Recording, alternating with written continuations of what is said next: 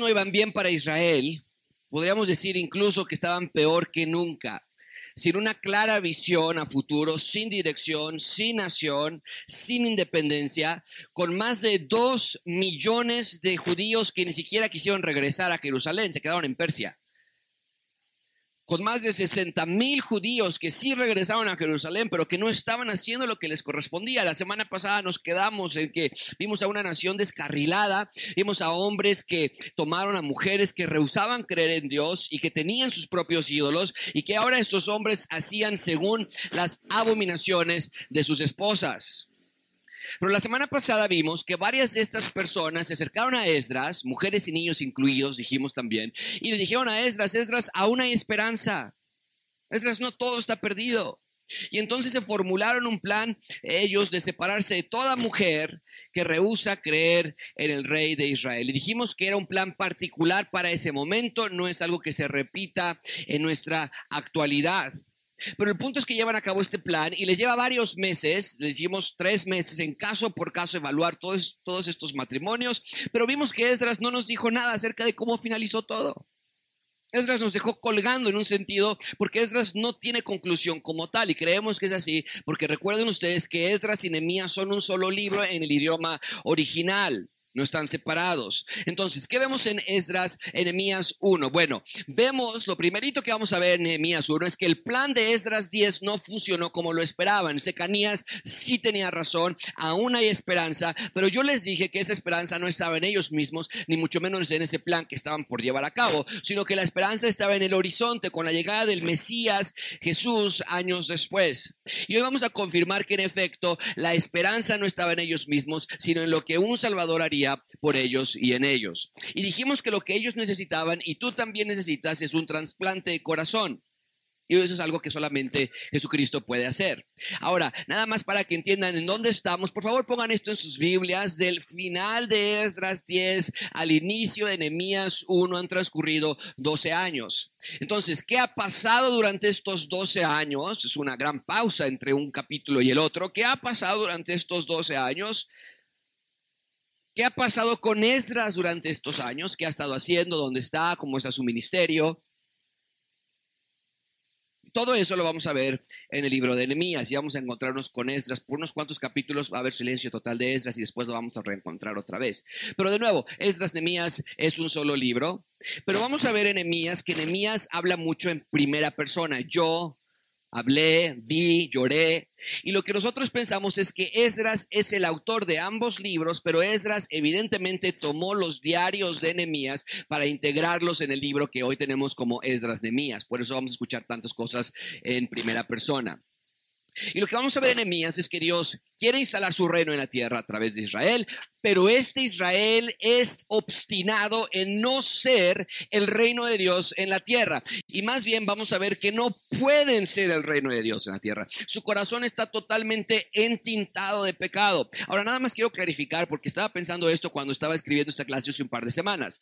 Quiero clarificar que cuando digo que Israel no puede ser el reino de Dios en la tierra, no estoy diciendo que no eran salvos. La salvación en ese entonces y ahora es a través del mismo método. ¿Cuál? Creer en que el cordero, en ese momento era el cordero, ellos llevaban un animal literal, creer en que el cordero que llevaban a sacrificar era eh, el perdón por sus pecados, la muerte que ese cordero estaba sufriendo, se merecían ellos y gracias a Dios que el sacrificio estaba siendo a través de ese cordero.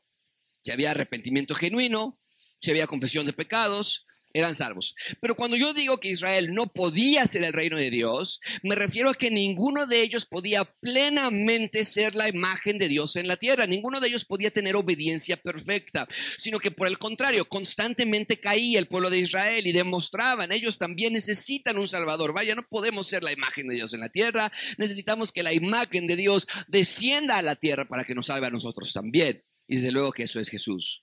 Pero por la misma condición de su pecado, constantemente necesitaban esos sacrificios animales, constantemente necesitaban perdón de pecados. Y la gente llegaba al templo con un cordero o una paloma, dependiendo de su estado social y, de, los eh, recursos que tenían para comprarlo, porque era eh, eh, costoso comprar un cordero. Y entonces algunas personas que no tenían tanto dinero podían comprar palomas. Por eso cuando la paloma se pone en, sobre la cabeza del Señor Jesucristo en su bautizo, representa que Él es accesible a todos, no importa importa ricos o pobres por igual, la salvación está para todos accesible. Pero entonces, cuando cada vez que la gente llegaba y decía, aquí está mi cordero otra vez, aquí está mi palomino otra vez. Significaba que la fidelidad de Dios estaba ahí en perdonarlos una vez más y perdonarlos una vez más. Pongan esto en sus notas, el punto principal es ese, precisamente. Dios quiere que veamos que su perdón siempre está al alcance de quienes se arrepienten, siempre está al alcance de quienes se arrepienten. Lo vimos la semana pasada, el perdón siempre provee de esperanza. Esdras terminó la, terminó la semana pasada de manera, dijimos, inconclusa, pero vamos a ver que Nehemías continúa con el mismo tema realmente. Cuando el pueblo de Dios se aparta de él, lo único que resta es acudir a la promesa de perdón de pecados. Amigos, Dios es fiel para perdonar. Él nunca rehúsa perdón a quienes se acercan a Él. Qué hermoso eso, ¿no es cierto? Él nunca rehúsa, perdona a quienes se acercan a Él.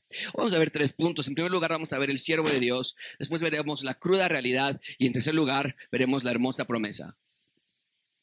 Así que comiencen conmigo, por favor. En primer lugar, vean conmigo el siervo de Dios. Vean, por favor, versículo 1, están sus notas en sus pantallas, pero vean, versículo 1 dice, palabras de Nehemías, hijo de Acalías, aconteció en el mes de Quisleo, en el año 20, estando yo en Susa, capital del reino. Bien, tenemos que detenernos aquí por un segundo porque aquí tenemos ahora a un tercer líder. El primero fue Sesbazar, que llevó al pueblo de Israel en Esdras 1. Después llegó Esdras en Esdras capítulo 7 y él mismo ayudó a concluir el templo y hicieron la gran inauguración y la presencia de Dios no descendió y todo eso ya lo estudiamos. Y ahora tenemos a Nehemías, es un tercer líder en este recuento del post-exilio, de cuando regresaron de ser exiliados en Babilonia. Entonces, lo vamos a, a, estudiar en los siguientes capítulos. ¿Quién es Nehemías? Bueno, lo vamos a estudiar más ampliamente después, pero lo que te puedo decir por ahora es que Nehemías era el copero del rey. ¿Qué labor tenía Nehemías como copero del rey? Bueno, la labor de Nehemías era la de guardar y proteger todo lo que el rey tomaba. Asegurarse que no estaba envenenado, porque esa era una manera muy popular de asesinar a los reyes en ese entonces. Asegurarse que lo que el rey tomaba o comía no estuviese envenenado. Tenía que estar en óptimas condiciones para ser servido frente al rey más poderoso del mundo. Esa era la labor de Nehemías. Pero amigos, mucha atención con esto. El copero del rey era un alto funcionario del gobierno persa. No era cualquier cosa. Amigos, Nemías no era un cocinero. Nemías no era un mesero. Aunque ninguno de esos oficios es malo, la posición de Nemías no era esa. Nemías tenía todo un staff a su cargo. Tenía soldados a su cargo que se encargaban de resguardar la comida y el vino del rey. Él era el encargado de eso. Esdras, eh, Nemías tenía un sistema presupuestal, cuánto iba a gastar. Tenía un sistema administrativo para hacer compras para lo que el rey iba a comer. Y tenía que asegurarse que el rey estaba seguro. Esa era su responsabilidad. La calidad de las bebidas era su principal encargo. Entonces, no era cualquier labor. Y lo podemos ver en el versículo 1. Que Nemías vivía en donde, nos dice aquí, Susa, que es capital del reino. Ahora, eso es increíble. Porque es como decir que Nehemías trabajaba en Washington, D.C., en la Casa Blanca o en Palacio Nacional, en el lugar, la capital del país más poderoso del mundo. Nehemías veía al rey hablaba con él constantemente, tenía una altísima posesión y empleo y dinero y, y puesto y conexiones dentro del gobierno. Pero amigos, mucha atención con esto. Nehemías siempre se consideró servidor del rey por encima de servidor del rey. Y ven la diferencia ahí entre la R mayúscula y minúscula. ¿Entienden a lo que me refiero? Eh, Nehemías, a, diferencia, mucha atención con esto, Nehemías a diferencia de Esdras o de Moisés o de Josué, eh, Nehemías no era un líder religioso, Nehemías no era un escriba, él no era un levita, él tenía un empleo secular, él se encargaba de revisar la condición de la comida y bebida del rey. Era un empleo envidiable, tenía una forea segurísima, una cuenta de ahorros estable, seguro médico, estabilidad financiera, prestaciones, tenía todo y tenía una cercanía con el rey de poder hablar con él todo el tiempo. Y lo vamos a ver como la siguiente semana tiene una charla tan amena, tan cordial, que pocos tenían con el rey. Pero ante todo y sobre cualquier cosa, Nehemías se consideraba un servidor del rey del universo antes que un servidor del rey de una nación. Nehemías no que él sí podía ver la diferencia. El rey del universo está aquí, el rey de esta nación está aquí abajo. No me va a impresionar los palacios y el dinero y los carros y las prestaciones, a diferencia de lo que Dios me ha prometido a mí. Y eso es esencial, amigos, porque vamos a ver que Dios usa a los dispuestos. Dios usa a los que tienen corazones abiertos a, someterse al mandato de Dios. Amigos, sobre toda cosa, Nehemías se consideraba un ciudadano del reino.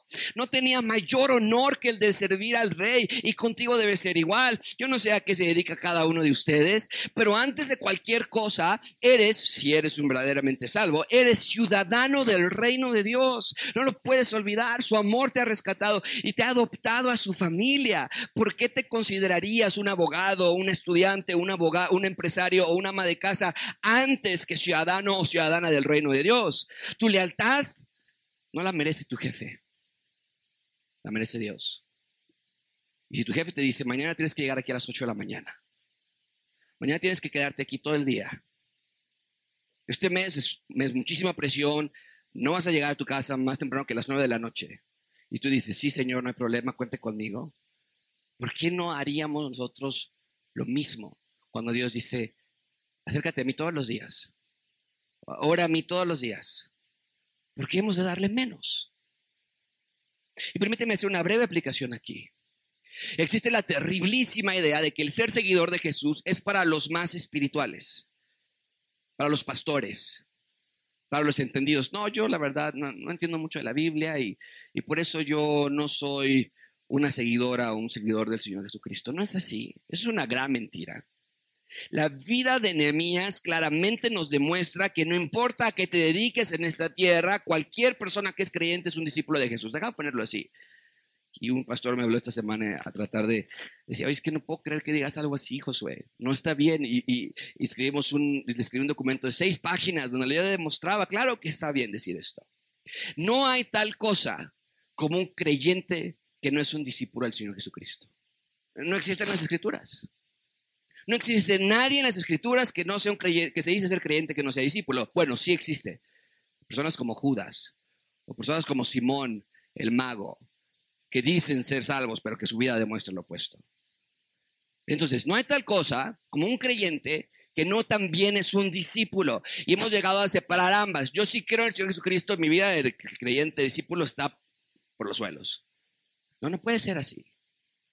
Mucha atención con esto, iglesia. Si te dices un creyente, demuéstralo. Demuéstralo. ¿Cuáles son los frutos de tu vida? Que demuestran que eres un creyente de Dios. Nehemías era un alto funcionario del gobierno persa, pero evidentemente para él, en su mente, ese era mi segundo encargo, ese es mi segundo empleo. Mi primer llamado es ser un seguidor del rey. Amigos, el costo de seguir a Jesús es dejar todo atrás para seguirle a él. Todo lo demás pasa a un segundo término. O estás siguiendo a Jesús o estás siguiendo a alguien más. Vidas comprometidas con el rey. Entonces, yo no puedo decir, no leo la Biblia porque no tengo tiempo. No, no leo la Biblia porque no quiero. Y porque mi casa está llena de ídolos. Donde está la televisión, y Facebook, y YouTube, y TikTok, y música, y cine, y amigos, y tarea, y escuela, y gimnasio. Está llena de idolatría. Y nos estás enseñando enemías. No puedes servir a dos señores. Sí, ve y haz tu esfuerzo, Nemías, y, da tu mejor labor y párate temprano y, sé el mejor copero del que el rey ha tenido. Pero nunca olvides que antes de copero del rey, eres ciudadano del reino de Dios. De tu vida, en tu carrera, escuela, empleo, familia, tu prioridad es la causa del Evangelio, una vida comprometida a Dios. Y Nemías es un clarísimo ejemplo de que nuestra ciudadanía no está en esta tierra, está en los cielos.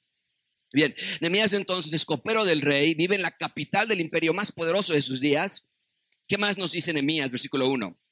Palabra de Nehemías, hijo de Acalías, aconteció, y mucha atención con esto, pongan un, subrayar esta frase o algo, pero en el mes de Kisleu, en el año 20 de Artajerjes, cuando yo vivía en Susa, capital del reino, el texto nos dice que está en el mes de Kisleu, y esto es importante porque en el capítulo 2 nos va a decir que está en el mes de Nisan. Y vamos a ver a qué equivale. El mes de Quisleo equivale al mes de noviembre y diciembre de nuestro calendario. Vamos a ver qué tiempo pasó del mes de Quisleo hasta el mes de Nisan. Pero noviembre y diciembre es lo que equivale en nuestro calendario. Y nos dice que durante ese tiempo algo sucedió. Vean conmigo versículo 2. Nos dice que vino Anani, uno de mis hermanos, con algunos varones de Judá, y les pregunté. Y la pregunta va por dos áreas. ¿Cómo están las personas que habían escapado? ¿Y cómo está Jerusalén? No sabemos quién es Anani, pero pensamos nosotros que es un hermano de sangre, literalmente hermano, porque hace una diferencia entre uno de mis hermanos y otros varones, mi hermano mío y varones. Entonces probablemente es un hermano de sangre de Nemías. Y tampoco nos dice por qué regresa Anani con otros judíos. Pero claramente Nehemías tiene interés por saber qué ha pasado. La idea es que llegó una secretaria, un secretario y dijo, Nehemías, tu hermano ya llegó y los acompañantes y dijo, háblenle, háblenle, tráiganos para acá, necesito preguntarles algo. Esa es la idea.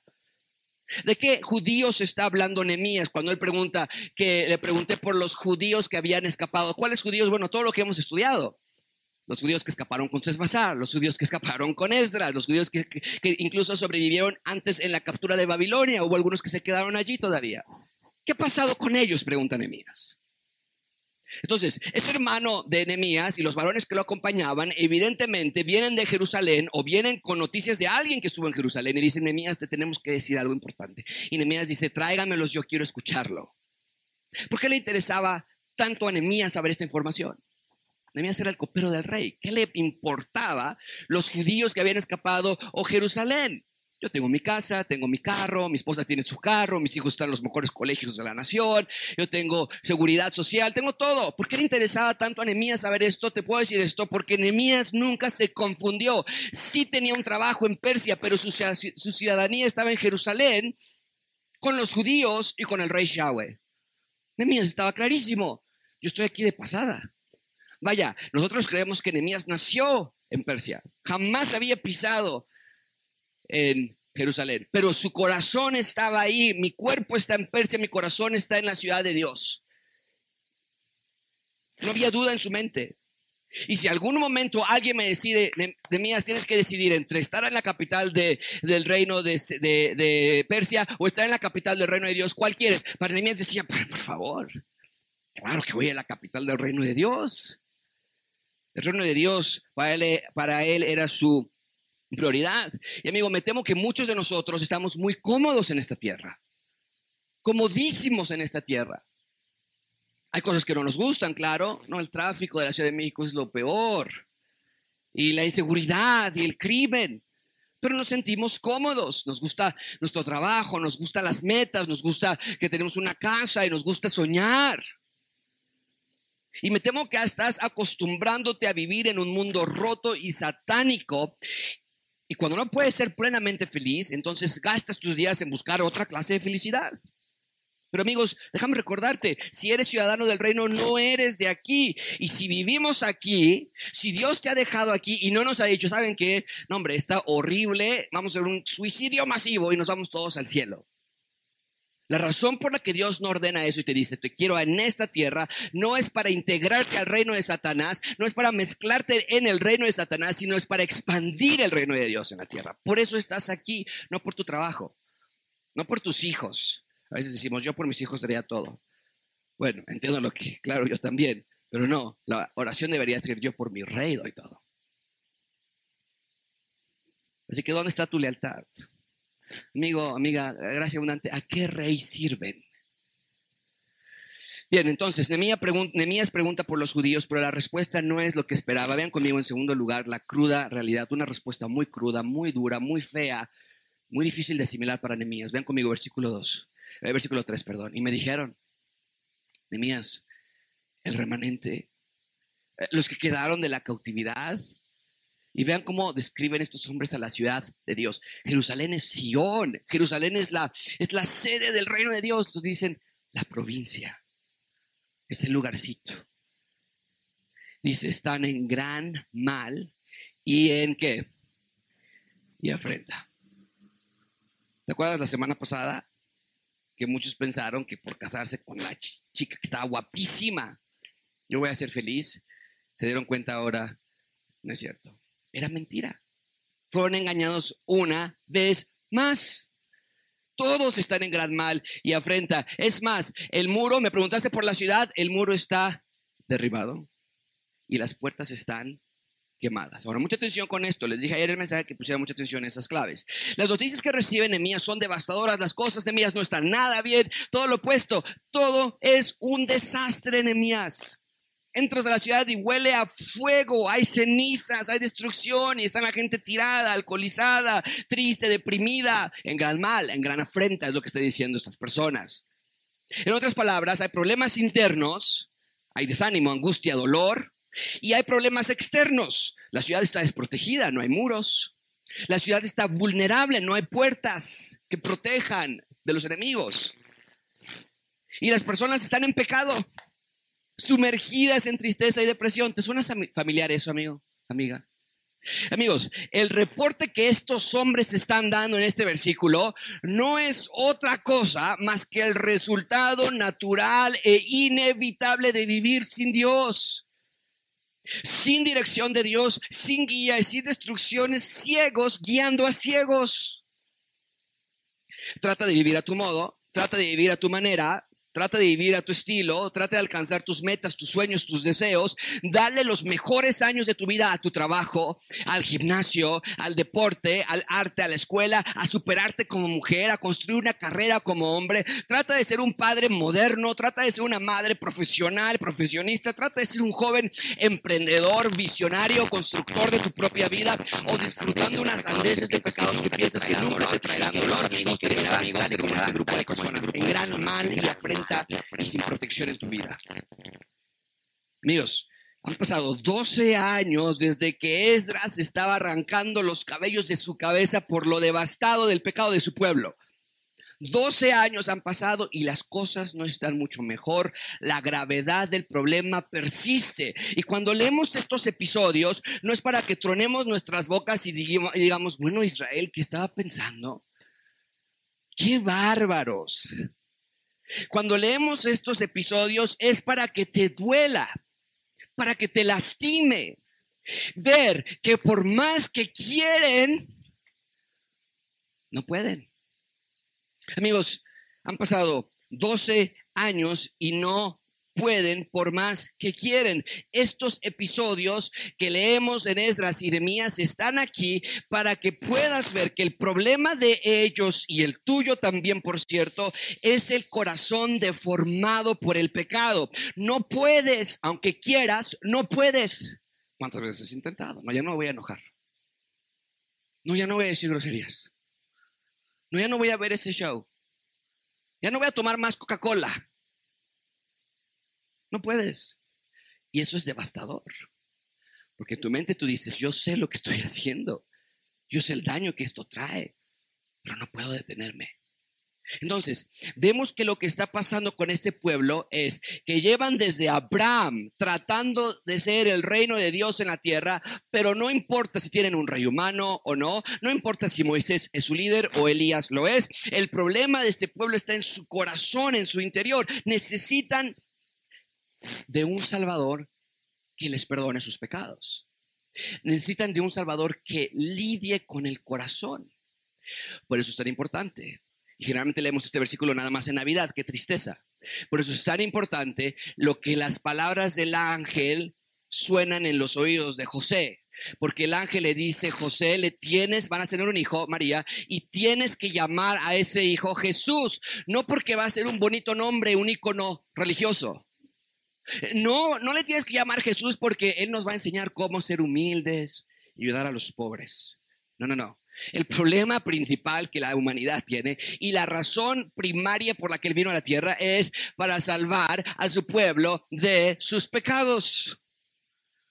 Puedes ver el Evangelio ahí. El ángel está diciendo a José, finalmente alguien tratará con lo que nadie más ha podido solucionar. Finalmente alguien logrará hacer el tan necesitado trasplante de corazón. Entonces, cuando leemos en Nehemías los problemas que Israel tenía en gran afrenta, en gran mal, puertas quemadas y muros derribados, tenemos que ponerlo en una perspectiva clara. El reino de Dios estaba incompleto en la tierra. Lo puse en este cuadro para que lo puedan entender mejor. A mí me gusta mucho verlo de manera gráfica. esta columna representa los elementos que necesitamos para un reino exitoso y estable. Necesitamos un rey, necesitamos una tierra y necesitamos ciudadanos. Sin, sin uno de estos tres elementos, entonces no hay reino. Y Nehemías nos dice que Dios estaba reinando, sí, pero nos dice que los muros estaban caídos, los ciudadanos estaban desanimados, las puertas estaban quemadas, los ciudadanos estaban en gran mal y en gran afrenta. El reino de Dios estaba inconcluso, incompleto, durante el tiempo de Nehemías. Entonces, tenemos un reino incompleto, inconcluso. Esto, este, esta fórmula, esto más esto más esto, igual a total desamparo y destrucción, que es lo que estamos leyendo en Nehemías. No más no pueden. Entonces, vemos que la incompetencia de los ciudadanos para ser ciudadanos se tiene que revertir de alguna manera. Ahora, mucha atención con esto. Esto, que la tierra esté así y que los ciudadanos estén así, no es porque Dios sea incompetente, sino porque sus ciudadanos son incapaces de habitar la tierra y de ser ciudadanos de Dios. ¿Cómo se soluciona este problema? Bueno, agrego una tercera columna para que tú puedas ver la historia de la Biblia. Esta tercera columna nos demuestra que el Señor Jesucristo nos va a dar un nuevo reino donde Él está reinando, donde va a darnos una nueva tierra. Y noten que no dice Nuevo México, Nuevo Washington, Nuevo París. Es, continúa Jerusalén, pero va a ser nueva Jerusalén y va por fin darnos nuevas criaturas en Jesús, nuevos ciudadanos en el Señor Jesucristo. Entonces, la incompetencia de los ciudadanos, porque nosotros no podemos hacer sin Jesús lo que tendremos que hacer, se revierte, se, se soluciona en el reinado del Señor Jesucristo. Porque en Él somos nuevas criaturas, ¿no es cierto? No es lo que nos dice primera de Juan o Juan 1.12, perdón, más a todos los que le recibieron, a los que creen en su nombre, les dio potestad. Ya no somos hijos de ira, ya no somos hijos de desobediencia, ya no somos criaturas que no tienen la capacidad de obedecer, ahora somos hechos hijos de quién? De Dios. Entonces en Jesús tenemos una nueva ciudadanía, Jesús soluciona ese problema. Ciudadanos incapaces, enemías, viene Jesús y ahora nos pone ciudadanos capaces en Jesús. Y por ende, al tener el problema de los ciudadanos que no pueden habitar la tierra, cuando el Señor Jesucristo viene y soluciona este problema, por ende se soluciona el problema de la tierra. Porque en Jesús se nos promete una nueva Jerusalén. Y en esa nueva Jerusalén, esto está padrísimo, a mí me encantó cuando encontré esto, porque en esta nueva Jerusalén las puertas y los muros no van a estar ni caídos ni quemados. Velo tú mismo en Apocalipsis 21, 12. Esta nueva Jerusalén tiene un muro que dice, grande. Eso es extraordinario. O sea, ¿por qué, los, ¿por qué la descripción de los amigos de Nehemías acerca de un muro y una puerta? Pudieron haber dicho otras cosas, los edificios están destruidos, pudieron haber dicho los bandidos están pillando por todos lados, pero dijeron el muro y la puerta. ¿Por qué? Mi percepción, mi interpretación es porque esto se conecta con la nueva Jerusalén precisamente no va a haber un muro destruido, va a haber un gran muro y va a haber y un muro grande, alto, eh, grande y alto con, no una puerta, doce puertas bien establecidas, no quemadas. Y estas doce puertas tienen doce ángeles protegiendo la ciudad. Y en esas doce puertas hay nombres inscritos. ¿De quiénes? De los doce tribus de los hijos de Israel. Que alguien me diga que la Biblia no se trata de un solo mensaje, la instalación del reino de Dios en la tierra a través de Israel. Apocalipsis termina diciéndonos, sí, sí se trata de eso. Sí se trata de eso. Entonces, vemos que el problema de los ciudadanos caídos se soluciona. Aquí tenemos la tierra caída, ciudadanos caídos, y en Jesús se solucionan ambas. Ambas. Y quiero que vean, amigos, que toda la Biblia se conecta entre sí. Incluso el tema de puertas y muros se repite. Las puertas y los muros están destruidos, enemías. En la nueva Jerusalén, las puertas y los muros estarán firmemente construidos por la, por la eternidad. Esa es mi esperanza. Esa es mi meta. Mi meta, amigos, es la ciudad de Dios. Entiendo cuando decimos, yo cuando me muera me voy a ir al cielo. Pero discúlpame, esa no es mi meta. Y discúlpame, eso no es lo que la Biblia enseña. Es como una vuelta en U. Cuando vamos nosotros en una, dirección, damos vuelta en U para ir hacia otra dirección. Bueno, durante esta vuelta en U hay un momento en el que no estamos ni aquí ni acá. Y eso es lo que pasa cuando nosotros nos morimos. Los que estamos en Cristo, estamos en un lugar intermedio. Pero así como nosotros nos fuimos, vamos a regresar. Y este cuerpo que se habrá muerto por cáncer o por un ataque al corazón o por diabetes o lo que sea que haya quitado mi vida, lo voy a recuperar otra vez. Y la ciudad la voy a ver con mis propios ojos descender de los cielos. Y voy a decir, ahí está mi meta. Ahí está mi esperanza. En el rey reinando en la nueva Jerusalén por siempre. Amigos, el reino de Satanás es destructivo, es engañoso. Esta tierra nosotros llamamos nuestro hogar es destructiva, es engañosa. Te hace pensar que estás en el paraíso, ¿no? ¿Qué es lo primero que hacemos cuando llegamos a Cancún, a Acapulco, a Puerto Vallarta o incluso hasta Cuernavaca? Sacamos un refresco, los lentes y sacamos Instagram para tomarnos una selfie y que todos nuestros amigos tengan envidia de que estamos nosotros allí. Y que decimos, esto es vida. Bueno, es parte de, pero no, esto no es vida. Esto no es vida. Satanás te tiene secuestrado. El reino de Satanás brilla, pero es una luz falsa. Atrae con olores mágicos que son en esencia veneno mortal te abraza con largos brazos que solamente te asfixian y satisface tu alma con drogas explosivas en placer, pero Satanás te odia, no te ama. Y es lo que Nehemías está descubriendo en estos momentos. Mucha atención con eso, amigos. Nehemías se da cuenta, sentado en su oficina con una gran vista en un penthouse en Susa, se da cuenta. El problema no es la falta de tecnología. El problema no es un mejor gobierno mejores escuelas, parques o cines. Nehemías se da cuenta, Israel como nación presa de sus propios deseos y sus deseos de forma natural los llevan cercanos a Satanás, lejos de Dios.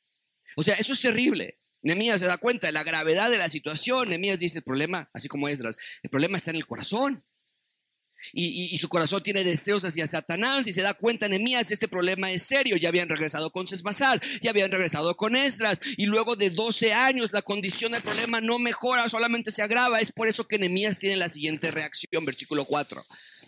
Cuando oí estas palabras, me senté por el shock, ¿no? Lloré por el, por el dolor del pecado, de las consecuencias del pecado, e hice duelo por la condición en la que estaban ellos cinco minutos y se levantó a ver Chivas América?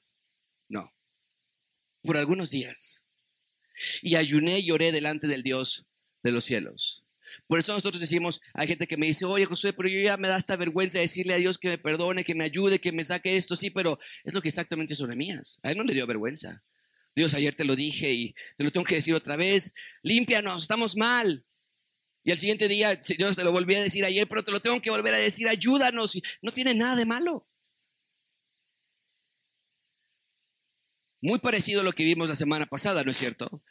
Mucha atención con esto. Nehemías tiene un dolor, no tanto porque las puertas estén destruidas, sino porque su corazón lo sigue destruyendo vez tras vez.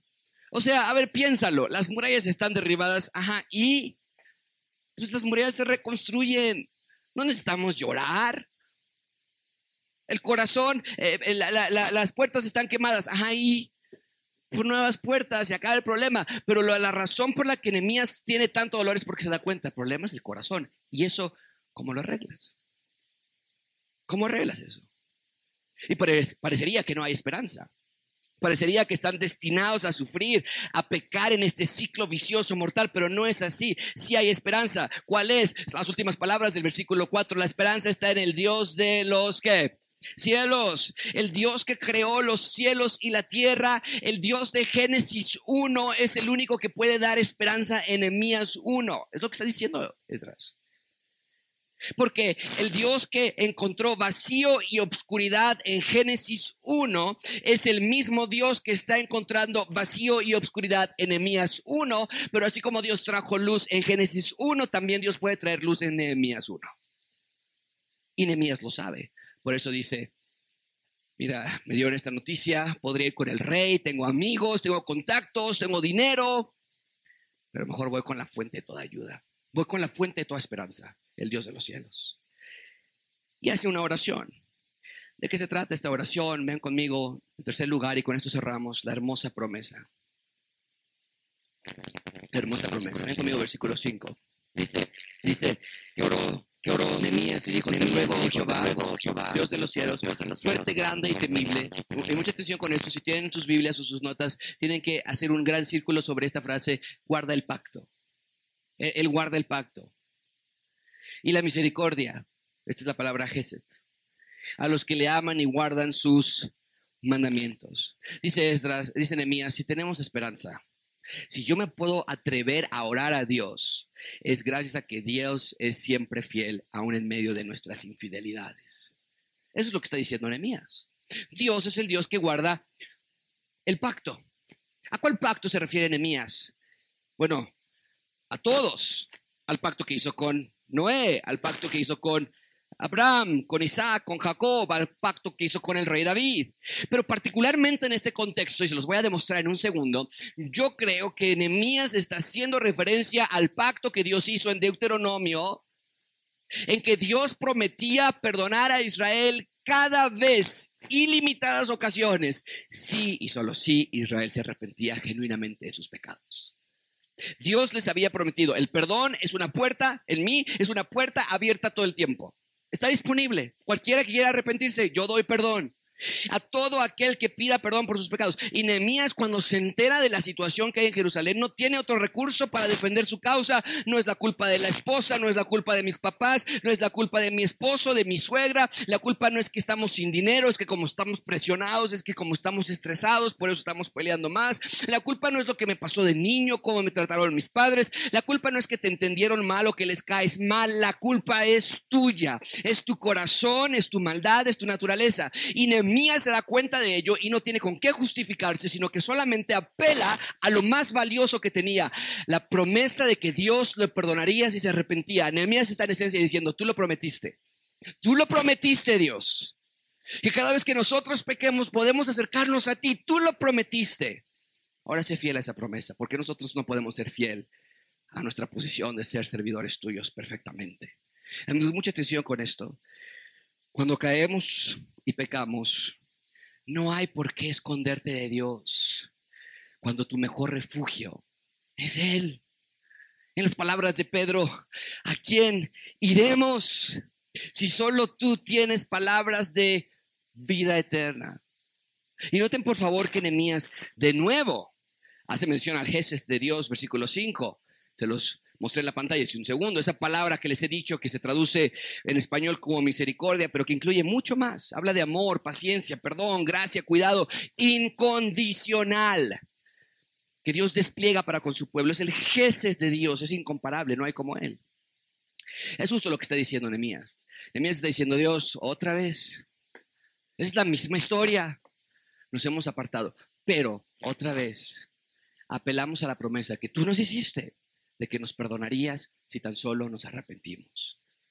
Y amigos, creo que muchos de ustedes estarían bien en llegar a ese punto de pura humildad, porque eh, nosotros somos buenísimos para dar culpas a otros. No, es que yo me enojé porque me hicieron enojar. Porque yo siempre estoy el que tengo que perdonar. No, yo ya me cansé. Tengo un límite. No, Dios dice, no tienes límite. Tu corazón pecaminoso no tiene límite. Tienes que entender hasta llegar al punto de humildad, de humillarte delante de Dios y decir, soy yo, soy culpable, perdóname. Es justo lo que Nehemías está por decir. Vean conmigo versículo 6. Esté ahora atento tu oído y abiertos tus ojos para oír la oración de tu siervo que hago ahora delante de ti día y noche por los hijos de Israel, tus siervos. Y, noten esto, confieso los pecados de los hijos de Israel, pero vean cómo se incluye él, que hemos cometido contra ti. Sí, dice Nehemías. Sí, yo también y la casa de mi padre hemos pecado. Ven esa realidad, amigos, es de suma importancia. Nehemías entiende que la oración va de la mano de la confesión de pecados. Hay personas que pueden decir, yo oro todos los días. Y tal vez es cierto, pero no estás orando a Dios, a menos que estés confesando tus pecados diariamente. Y no es suficiente decir, perdóname por todos mis pecados. Porque Dios no es un banco al que tenemos que entregar un cheque, un cupón. Aquí está Dios, aquí está mi cupón por todos, ya me, ya me arreglé. no puedes estar orando a Dios si no estás confesando tus pecados. Particularmente, individualmente. Y es un gran reto, ¿verdad? Dime que yo, le puedo pedir perdón a Dios por los pecados de Rebeca. Muy fácilmente, Señor, perdónala, porque es enojona, es esto, bla, bla, bla. Cuando me toca a mí, llego al tercer pecado y ya se me acabaron. Este, bájole, pues también porque, ¿qué más? No es fácil, porque no estamos acostumbrados a pedirle a Dios, examina mi corazón. Pero Nehemías está dándose cuenta, si voy a orar a Dios, tengo que confesar mis pecados también. Y el texto nos dice que esta cuestión de confesión le tomó varios días. No fue algo que oró por cinco minutos y lo dejó por la paz, sino que lleva varios días hablando con el rey y poniendo su corazón sobre la mesa del rey y dando su corazón a las manos del rey que tiene llenas sus manos de misericordia. Y noten por favor que él dice, yo soy parte del problema. Sí, yo, yo, dice Nehemías, yo he pecado era problema de Mías. ¿Cómo él pecó? Bueno, no nos dice el texto. No nos dice el texto cómo pecó Nehemías. Pero ten por seguro que Nehemías no está siendo amable al incluirse. Mucha atención con esto, amigos. Esto me llama mucho la atención. Cuando Nehemías está trabajando en Susa como copero del rey y recibe las noticias de la decadencia moral y espiritual de Jerusalén y de sus hermanos, esa noticia le pega tan fuerte que le abre los ojos a Nehemías en ver su propio pecado. Esto es increíble. Así debemos reaccionar nosotros. Cuando vemos que alguien cae, cuando vemos que alguien peca, ¿qué decimos muchas veces? Ándale para que se le quite.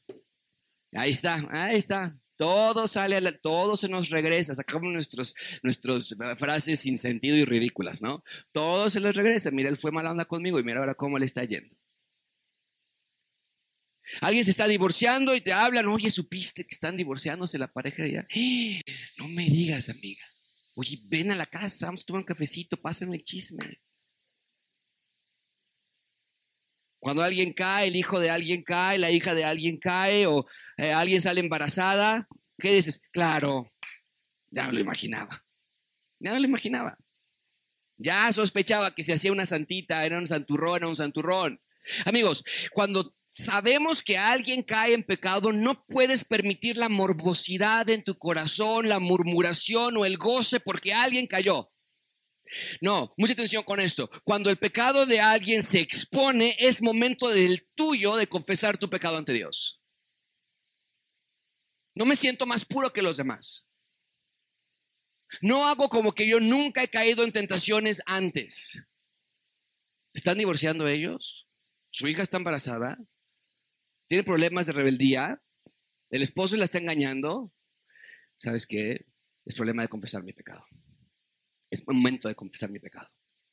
No de gozarme, no de pedir más chisme, no de pedir más información. Yo voy a confesar el mío. Porque a veces nos cegamos. Y esta clase de eventos te abre la realidad que, wow, yo estoy igual, voy para allá. Yo voy para allá también.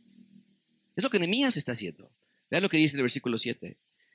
En extremo nos hemos corrompido contra ti y no hemos guardado los mandamientos, estatutos y preceptos que diste a Moisés tu siervo. Nemías estaba a cargo del cuidado del rey, pero evidentemente él se incluye en la parte de este problema. ¿Cuál era el problema? Nos dice el texto, dos, dos partes. Se han corrompido, se han desviado y no han guardado los mandamientos, preceptos y estatutos de Dios. En pocas palabras, han desobedecido. A ver, ¿no te parece familiar esto? No es lo mismo que ocurrió con Adán y Eva. Adán y Eva se desviaron y no guardaron los mandamientos de Dios. Amigos, este problema, versículo 7, no es nuevo, es de antaño. Y lo que Dios quiere que veas cuando Nehemías dice esto es que Dios no desiste en rescatarte de este problema que tan evidentemente no puede salir fácilmente. Ahora, no se pierdan amigos. Aunque Esdras es un libro a miles de años de distancia de Génesis, el tema sigue siendo el mismo, ¿no es cierto? El ser humano sigue comiendo la fruta prohibida que Satanás le ofrece sutilmente al ser humano. Vean que la Biblia es una sola historia, es un solo mensaje. ¿Cómo termina Apocalipsis? Con Dios tomando a esa serpiente que ha engañado a sus hijos por tantos años y aventándola y juzgándola al agua de fuego. Así termina la historia. Es una sola historia. Lo que causó con la serpiente y lo cómo va a terminar la serpiente y qué pasó con los seres humanos y cómo terminaremos los hijos de Dios. Una sola historia la Biblia. Bien. Y finalmente, veamos lo que les decía hace unos minutos. Nemías está apelando a lo que Dios había prometido. Dios, Nemías le dice, tú lo prometiste. Vean conmigo, versículo 8. Acuérdate de la palabra que diste a Moisés, tu siervo. Tú lo dijiste, Dios. Y tú dijiste que si nosotros pecamos, y dice Nehemías, ese es nuestro caso, y yo los voy a dispersar por los pueblos. Ese es nuestro caso, dice Nehemías. Estamos, estamos en otro lugar. Pero si se vuelven a mí y guardan mis mandamientos y los ponen por obra, aunque vuestra dispersión fuera hasta el extremo de los cielos, de allí os recogeré y os traeré al lugar que escogí para hacer habitar allí mi nombre. Ellos, pues, son tus siervos y tu pueblo los cuales redimiste con tu gran poder y con tu mano poderosa. Te ruego, oh Jehová, esté ahora atento tu oído a la oración de tu siervo y a la oración de tus siervos, quienes desean reverenciar tu nombre. Concede ahora buen éxito a tu siervo y dale gracia delante de aquel varón, porque yo servía de copero del rey. Nehemías está clamando por misericordia y es lo mejor que pudo haber hecho, es lo único que pudo haber hecho. Acercarnos al Dios de la misericordia es lo único que podemos hacer cuando nos encontramos sufriendo las consecuencias de nuestras malas decisiones. Pero, noten por favor de nuevo el versículo 10, Nehemías claramente subraya, este es tu pueblo, es tuyo. Tú ya los redimiste, tú ya los sacaste, y ahora ellos tienen acceso al perdón de Dios. Mucha atención con esto. No todos tienen acceso al perdón de Dios. Solamente tu pueblo. Los que redimiste, tienen acceso a ese perdón incondicional de parte de Dios. Israel ya había sido redimido y ahora dice, porque ustedes ya han sido redimidos, pueden arrepentirse de sus pecados si han desviado su caminar. Y para ti y para mí es igual. No es que nosotros somos el pueblo de Dios en el sentido de que México es el pueblo elegido de Dios. Pero de nuevo Juan 1.12 que nos dice, lo pongo en la pantalla una vez más, todos los que le recibieron, a todos los que creen en su nombre les dio potestad de ser hechos hijos de Dios. Y desde luego la pregunta que debes estar haciéndote esta mañana es, ¿soy yo un hijo de Dios? ¿Soy yo una hija de Dios? Le he recibido como mi rey y mi Señor.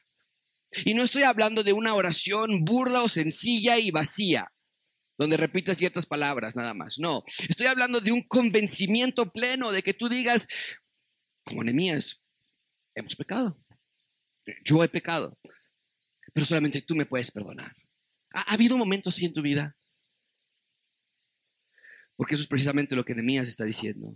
Señor, somos tus hijos, nos hemos desviado, queremos, sin embargo, reverenciar tu nombre, queremos regresar, esa es la marca del creyente. ¿Quieres saber si eres un creyente verdadero? Busca arrepentimiento en tu vida y busca los frutos de arrepentimiento en tu vida, que es regresar al camino de Dios.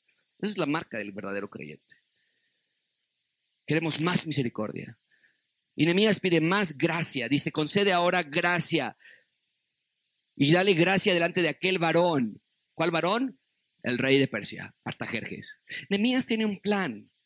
Y está diciendo Dios, dame gracia, dame, y, vamos a ver, acuérdense que estamos en el mes Quisleo y va, a pasar esto hasta el mes Nisan. Les voy a decir la próxima semana qué mes equivale. Varios pero son varios meses. Y que Nehemías no movió ni un dedo, ni un dedo. no voy a decir nada, voy a decir nada. Dios, el oro, el oro esta oración por meses decir, Señora, dame gracia, que llegue el momento indicado, que llegue el, se abran las puertas.